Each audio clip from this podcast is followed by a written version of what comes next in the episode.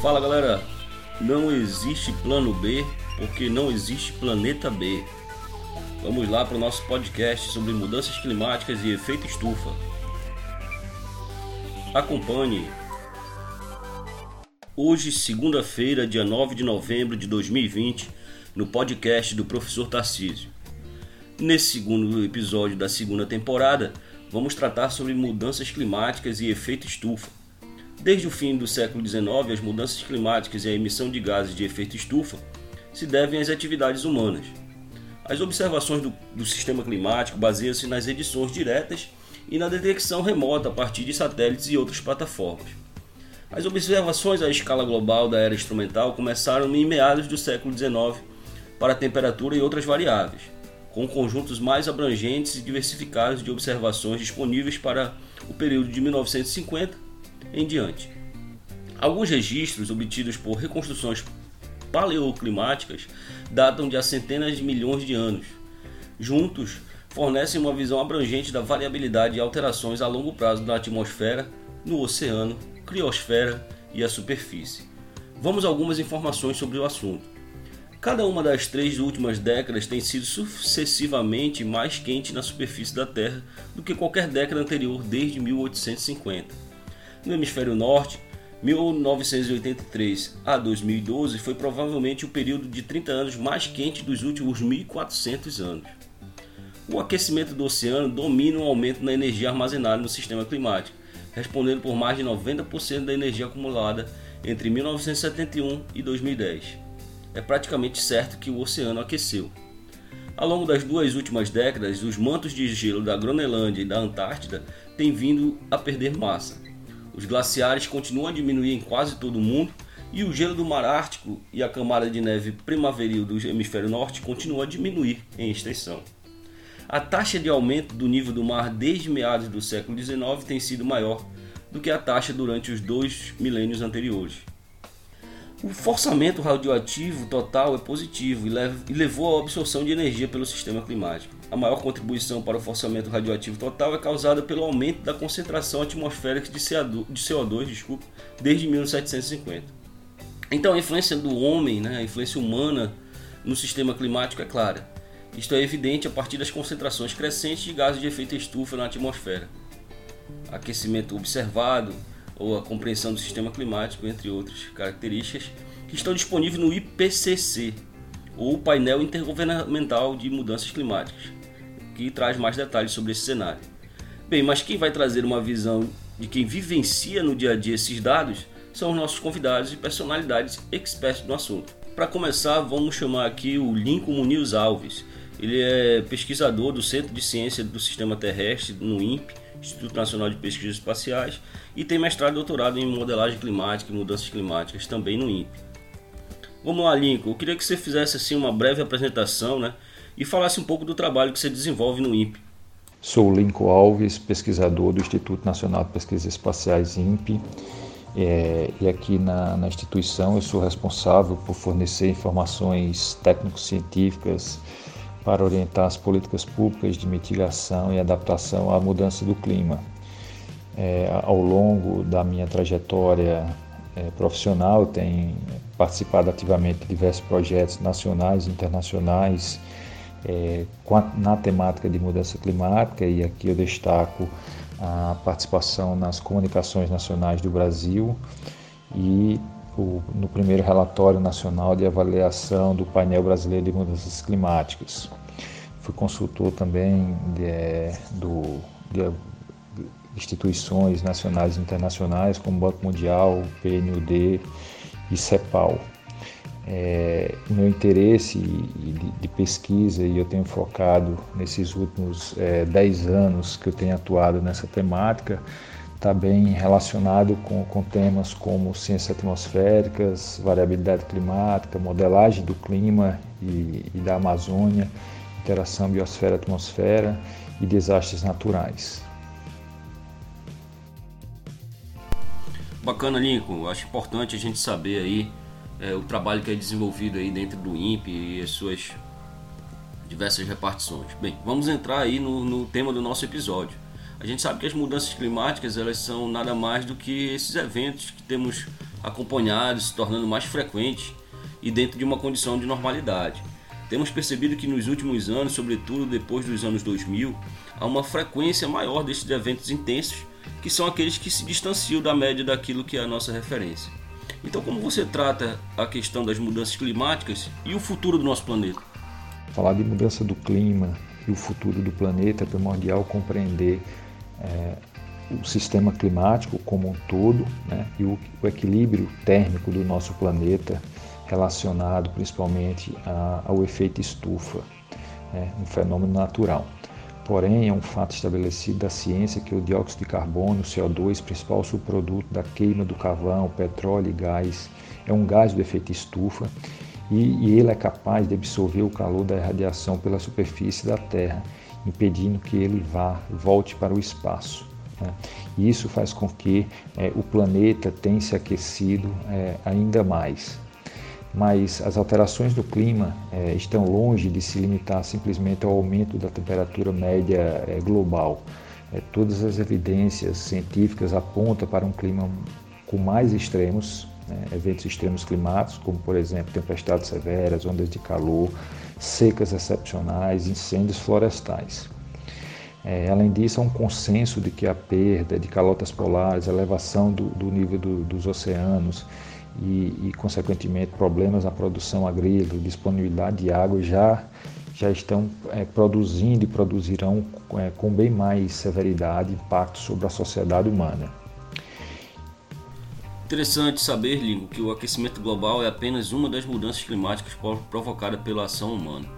Bem, mas as temperaturas em nível mundial bateram recordes em 2019, inclusive na Antártica, o que levou o secretário da Organização das Nações Unidas, em pronunciamento recente, a afirmar: nosso planeta está queimando.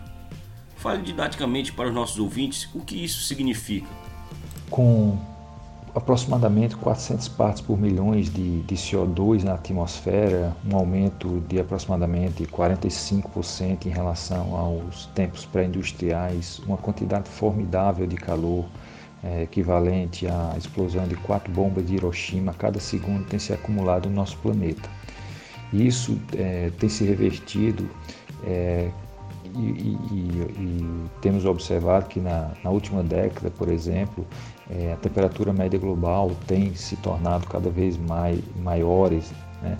e, e, as primeiras consequências realmente são anos com, com, com esse calor excessivo e que tem é, levado, por exemplo, em 2019 a ANA declarar que o nosso planeta está queimando. Então isso está muito atrelado a, a essa mudança climática que a gente tem observado é, ao longo de todo o, o, o planeta. Né? Esses recordes de temperatura média global, uma onda de calor é, mortífera que, que, chegou a vitimar quase 4 mil pessoas na Índia e Paquistão em, em 2015, secas recordes na Califórnia, é, nordeste do Brasil, é, furacões cada vez mais, mais intensos, como por exemplo o, o Patrícia de, de categoria chegando a 5. Então há um consenso é, científico nítido sobre as causas do aquecimento global, a junção da queima de combustíveis fósseis para a geração de eletricidade, transporte, desmatamento, emissões é, da agropecuária, que tem levado a, ao, os cientistas é, ser, serem taxativos ao falar do risco extremamente severo já com, com 2 graus acima é, das temperaturas pré-industriais e, e, mesmo da desintegração da civilização é, humana em cenários catastróficos aí de mais de 4 graus é, é acima da média. E, e, todo esse cenário né, é, nos faz é, refletir e, e, e trazer é, a compreensão de que é, é, um, é um problema grave, é uma situação que merece atenção, urgência, para se resolver de fato uma crise climática e propor a ação. Ah, e, e, acho que, que sem dúvida é, é, é precisa de, de uma efetiva pressão é, da sociedade, é, principalmente da, da, daquelas que são mais atingidas pela mudança do clima, que, é, que são as regiões é, tropicais, pessoas que vivem em regiões tropicais, para que o, os governos tendem é, a, a, a, criar medidas de, de, de, mitigação e adaptação dessa nova realidade. Do contrário, o que se tem percebido ao longo dos últimos anos são governos que, que tenderam realmente a continuar é, na zona de conforto é, e, e, o que tem levado a, muitas vezes do caso, a inação política. Legal, Lincoln, obrigado pela sua participação. Importante trazer essa perspectiva aí da, do papel né, dos governos perante as mudanças climáticas, mas também é importante que a sociedade tenha conhecimento, tenha informação do nosso cenário atual. Bem, para o nosso próximo convidado é o Frank Bruno Baima de Souza. Atualmente ele trabalha no cargo de gerência do Departamento de Monitoramento de Tempo e Clima da Diretoria de Meteorologia e Hidrologia, lotado na Secretaria de Estado de Meio Ambiente e Sustentabilidade, SEMAS, no Pará. Olá, professor Tarcísio. Olá, você, meu amigo, minha amiga que estão nos ouvindo. E vamos às nossas perguntas para o Frank. Frank, é, para iniciar sua participação, explica para a gente, para os nossos ouvintes, como funciona o efeito estufa e como ele altera os ciclos hidrológicos do planeta. Bom, para começo de conversa, o efeito estufa é um fenômeno de extrema importância para a existência da vida do planeta Terra, pois sem ele estima-se que a temperatura do nosso planeta seria mais ou menos como a da Lua, onde a temperatura de equilíbrio varia de 116 graus Celsius durante o dia a menos 173 graus Celsius à noite. A temperatura média na Terra é de 14 graus Celsius, esse valor resulta da existência da atmosfera, que age como um cobertor, aprisionando a radiação infravermelha e aquecendo o nosso planeta. Então veja bem, o mecanismo de funcionamento do efeito estufa está diretamente ligado à nossa atmosfera, que evita que parte da energia proveniente do Sol se perca de imediato para o espaço. A atmosfera terrestre é uma camada de gases compostas majoritariamente por nitrogênio, e oxigênio, que juntos somam cerca de 99% dos gases.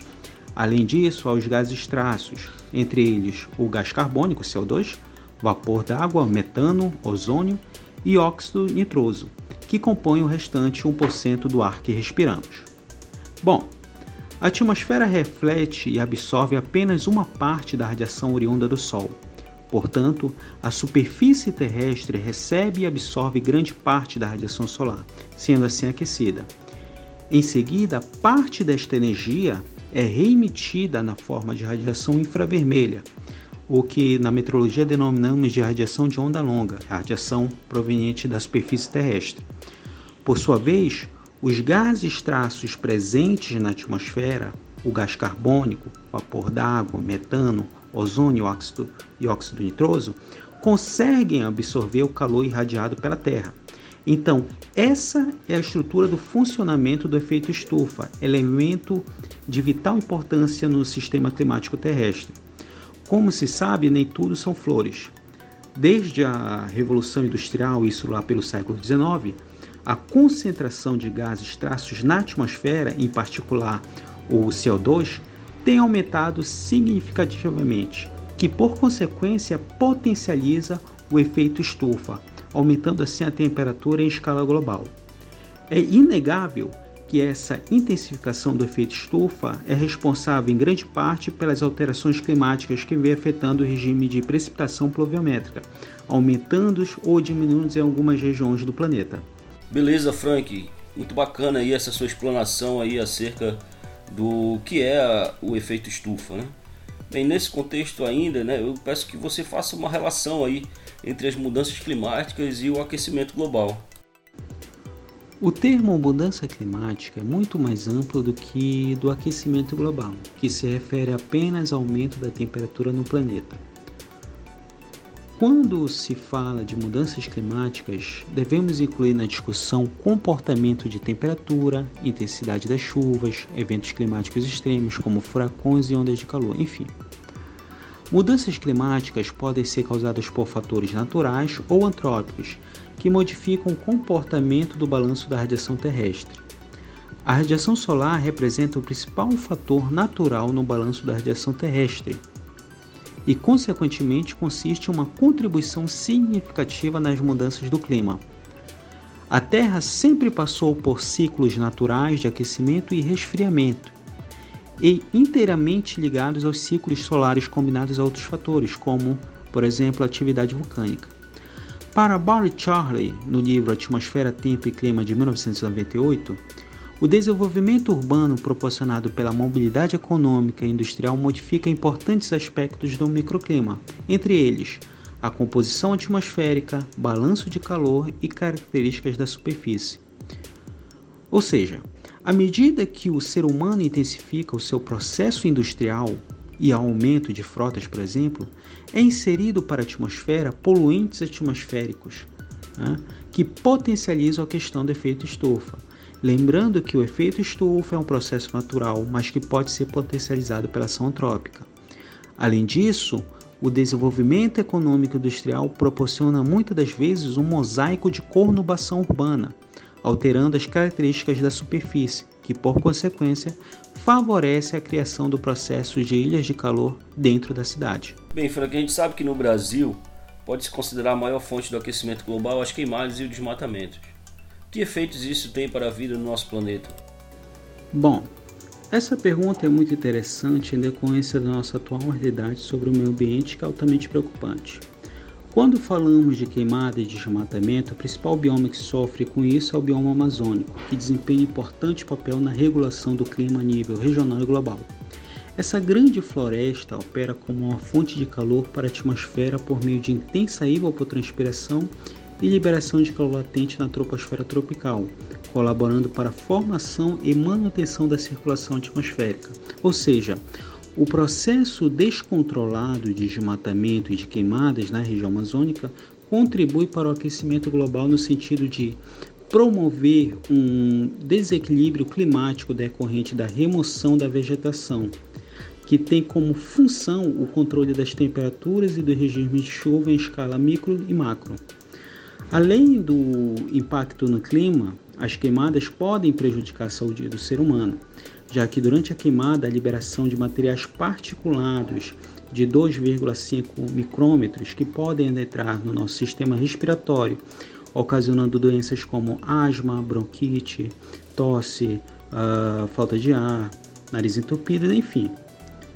Uh, em relação ao ranking de países poluidores, os três países que mais emitem dióxido de carbono são também os três, os três países mais populosos do mundo: China, Índia e Estados Unidos.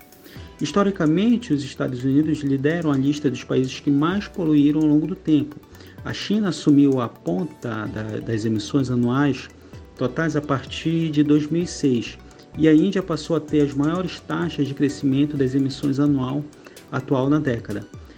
Ah, de acordo com dados da sétima edição dos Sistemas de Estimativa de Emissões de Gases de Efeito Estufa, divulgado pelo Observatório do Clima, o Brasil ocupa o sexto lugar do ranking dos países que mais emitem gases do efeito estufa. Bem, Frank, essas estatísticas aí que você trouxe demonstram que falta ainda os países é, estarem, de certa forma, aderindo a essa agenda aí em prol das mudanças climáticas. Bem, na primeira pergunta você falou um pouquinho do efeito estufa, mas eu queria que você trouxesse para a gente novamente quais são esses gases do efeito estufa e como evitar o seu agravamento. E também o que as pessoas podem fazer individualmente que podem contribuir com a diminuição desse aquecimento global. Os gases do efeito estufa mais relevantes são o dióxido de carbono, o vapor d'água, o metano, o óxido nitroso, uh, o halocarbonos.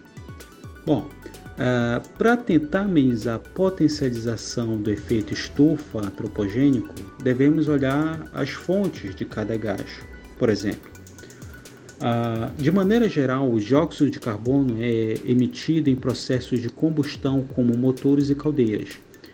O dióxido de carbono é o gás do efeito estufa mais relevante e globalmente tem origem principalmente na queima de combustíveis fósseis como o carvão mineral, o gás natural e o petróleo. O desmatamento é a segunda principal atividade responsável pelas emissões de dióxido de carbono, seguida das atividades industriais como produção de cimento. Se conhecermos a fonte de cada poluente atmosférico, claro que é possível amenizar tal aquecimento, mas para isso, as atitudes têm que ir desde a criação de políticas públicas até ações de cada indivíduo. Por exemplo, uh, devemos ter políticas públicas mais rigorosas para o meio ambiente a fim de frear o desmatamento ilegal e questões de queimadas em nossas florestas. Políticas que incentivem a é, a, e potencializem o monitoramento e a fiscalização de áreas de nossos biomas. Além disso, é necessário investir pesadamente também em transporte público de qualidade para a população, a fim de conter o aumento da frota veicular anualmente nas cidades. Investir em ciclofaixas, pois além de não poluir o meio ambiente, pedalar é um hábito saudável. Imagine as pessoas se deslocando com facilidade para vários bairros de metrô ou de bonde elétrico interligados, veículos que não emitem gases de efeito estufa, de bicicleta, a pé, correndo, enfim. É possível o ser humano fazer sua parte. Sim. Obrigado, Funk, pela sua participação. É, fica a dica aí para os nossos ouvintes andarem de bicicleta e plantarem árvores. São ações simples que podem estar mitigando aí o aquecimento global. Vamos para a nossa próxima convidada, ela é Ana Larissa Ribeiro de Freitas, geógrafa. Ela é mestranda em sensoriamento remoto no INPE, integrante aí do Laboratório de Estudos em Vulnerabilidade Social a Incêndios Florestais. Olá pessoal, eu sou Ana Freitas, sou mestranda em sensoriamento remoto no Instituto Nacional de Pesquisas Espaciais e é uma satisfação poder participar hoje desse podcast com vocês. A primeira pergunta, Ana, é, você que desenvolveu diversos trabalhos relacionados ao desmatamento, fogo, e o, o Frank aí falou que um do, uma das razões do aquecimento global é a questão do desmatamento. Então fale um pouco para os nossos ouvintes como se dá essa técnica de monitoramento e o uso dessas informações geradas pelo PRODES. Outros sistemas também pode, você pode citar como Map Biomes Alerta e qual a importância né, desse sensoramento remoto para as mudanças climáticas. Quando a gente fala de monitoramento, é impossível não fazer a conexão direta com o estacionamento remoto.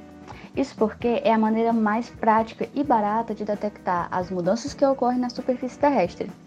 E ela é barata justamente por já termos imagens de satélites disponibilizadas gratuitamente e softwares que permitem que a gente possa manusear esses dados.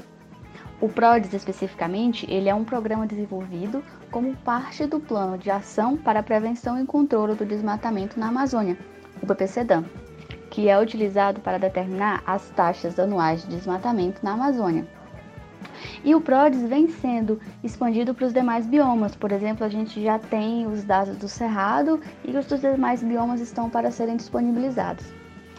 E esse dado do PRODES ele é importante justamente por ser institucional. E é ele que é utilizado como parâmetro no Brasil e no mundo para poderem acompanhar se a gente tem cumprido ou não com os acordos internacionais, como o das mudanças climáticas e o do Inventário Nacional de Emissão de Gases do Efeito Estufa. Bom, e como que é esse dado? Ele só vai identificar áreas que tiveram a remoção completa da cobertura florestal primária com área superior a 6,25 hectares. E assim também são realizados mapeamentos dos incrementos de cada ano. Isso faz com que não seja mapeado duas vezes o mesmo desmatamento. O ano é, a gente chama de ano PRODES, que ele vai de agosto de um ano a julho do ano seguinte. E com a evolução das tecnologias, outros sistemas foram possíveis de ser estabelecidos, a gente tem o DETER, tem o GLIDE de Maryland e tem o SAD e o MAP Biomas Alertas. Isso permite também que a gente tenha estimativas de desmatamento que o PRODES irá consolidar no ano seguinte, dessa área que foi desmatada. Isso também contribui justamente com a fiscalização, para que ela possa chegar às áreas que estão sendo desmatadas no momento em que o desmatamento foi detectado. Isso, isso a gente faz com que os culpados possam ser autuados o mais breve possível. E fazer a detecção desses processos de desmatamento é importante justamente por identificar o tamanho e o local em que estão sendo perdidos os estoques de carbono das florestas primárias, por exemplo. Bem, Ana, é inegável que esse tema ele perpassa por uma dimensão política. No Brasil, vivemos um período de negacionismo à ciência e aos dados de monitoramento de queimadas, por exemplo. Qual a sua opinião sobre esse cenário? Bom, nós sabemos que a questão das queimadas não é um problema atual. Isso é inegável.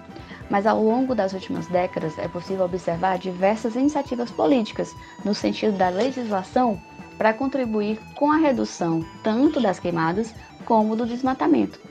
Prova disso é a diminuição nos valores publicados, que também resultou no reconhecimento internacional do Brasil enquanto uma potência em sustentabilidade.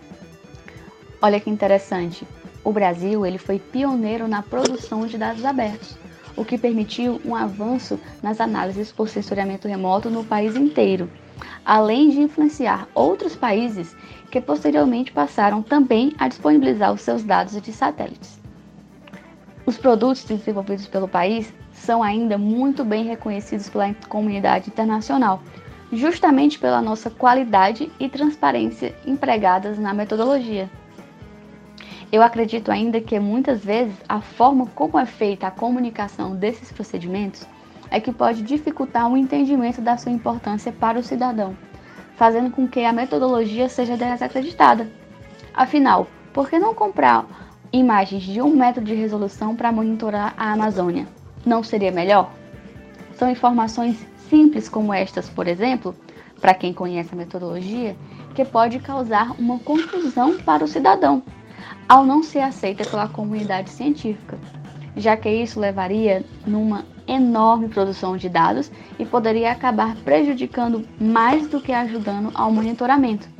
Além, é claro, que seria um investimento milionário em algo que já vem sendo tão reconhecidamente bem realizado. É sempre importante ressaltar que o país tem mecanismos de qualidade e uma equipe técnica altamente qualificada que podem contribuir para a diminuição destes eventos de incêndio. Assim, eu acredito ainda que uma boa comunicação da importância e contribuição desses procedimentos, simplificando-os e deixando-os mais acessíveis ao entendimento geral, faria as pessoas mais cientes de como tudo ocorre e que possam assim apoiar essas iniciativas. Obrigado, Ana, pela sua participação. Certamente é importantíssimo que as pessoas tenham acesso a essas informações e tenham como é, saber fazer a leitura desses dados, né? E aí sim tomar atitudes que possam estar tá diminuindo é, o desmatamento, as queimadas e etc. Bem, pessoal, nessa segunda temporada a gente assumiu é, que seriam convidados no fim do nosso episódio alunos de outras instituições para falar sobre o tema. Então elas se apresentam e falam um pouquinho aí do tema de hoje. Vamos lá. Olá, eu me chamo Rayane Coragem Guimarães, sou engenheira ambiental, formada pela Universidade do Estado do Pará e atualmente sou aluna do mestrado é, da Universidade Federal Rural da Amazônia no programa de Agricultura e Recursos Aquáticos Tropicais. As medidas que podemos tomar hoje para frear o aquecimento global não é algo distante de cada um de nós, né? Porque é, o aquecimento global é o resultado de inúmeros fatores de alterações ambientais que, sofre, que, que o, o homem né, ocasionou ao meio ao longo dos anos, ao longo da, da perpetuação de sua espécie.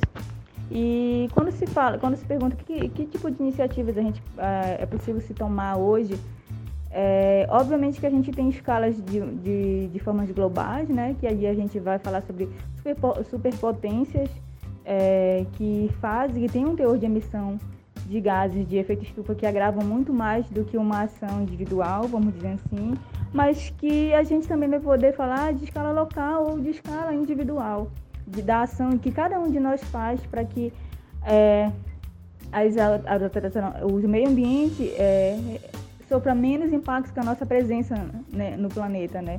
Que tipo de ações a gente faz é, hoje para que isso seja menos agravante? Porque você pode pensar, ah, eu sou só um que vou fazer, vou separar meu resíduo, por exemplo. É, mas se, todo, se um grande número de pessoas tomar essa iniciativa de separar seu resíduo, o impacto com certeza vai ser muito mais gigantesco, mas é obviamente que eu não vou esperar alguém tomar essa iniciativa para mim começar a tomar a minha iniciativa, para mim fazer a minha própria iniciativa. Então, o que, se pode fazer hoje para controlar o aquecimento global é mudar o pensamento individual de cada um. Eu acredito que, que a gente consiga, que é algo que depende da gente, é começando de dentro para fora, vamos dizer assim. É, e aí, nesse, é nesse segmento que a gente vai conseguir alcançar ambientes mais sustentáveis, é pegar, é usar meios produtivos é, que sejam menos poluentes, que gerem menos externalidades. Hoje em dia tem tantas pesquisas, por exemplo, eu desenvolvo uma pesquisa, a minha pesquisa de mestrado é, focada em integramentos de sistema produtivo. Eu, eu, avalio a eficiência do uso do efluente da, da aquicultura para produzir a hortaliça. É, peguei dois sistemas produtivos, dois setores produtivos e integrei para que ocorra um, um, um ciclo né, simbiótico para que esse sistema funcione como um ecossistema, para que todos os, os para, para, que todos é, é, os resíduos que sejam ali gerados sejam aproveitados ou absorvidos em alguma outra escala produtiva. E aí eu acredito que esse é o caminho para que a, a, a, gente consiga frear as mudanças climáticas hum, e que antes de a gente pensar de maneira global, a gente tem que pensar de maneira individual. Como que cada um de nós pode fazer algo para que é, essa ação reflita é, de verdade tenha um impacto real. Então, começando pela gente, separando nosso próprio resíduo, se preocupando da origem do produto que a gente consome, é, se, qual é o meio de produtivo, o que que tem, o que que está é, usando, que tipos de insumos ambientais ele está sendo usado para fazer, para ser produzido, né? A partir daí, a gente consegue ter é, um resultado que talvez desacelere ou freia ou, ou é, torne esse processo mais lento de aquecimento global.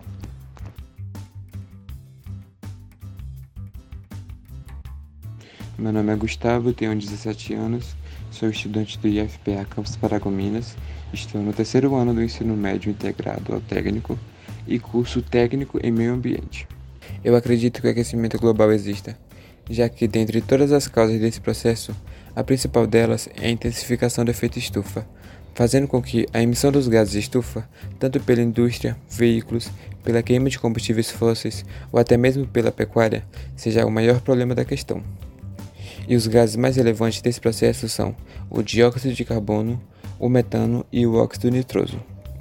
Pode-se citar também o desmatamento sem controle das florestas, florestas estas que têm a função de amenizar a temperatura, através do seu controle da umidade. Pelo fato do efeito estufa ser um fenômeno natural, a natureza tem meios de controlar isso, só que em escalas menores. Então, o aumento desses gases na atmosfera é o que torna o aquecimento global real.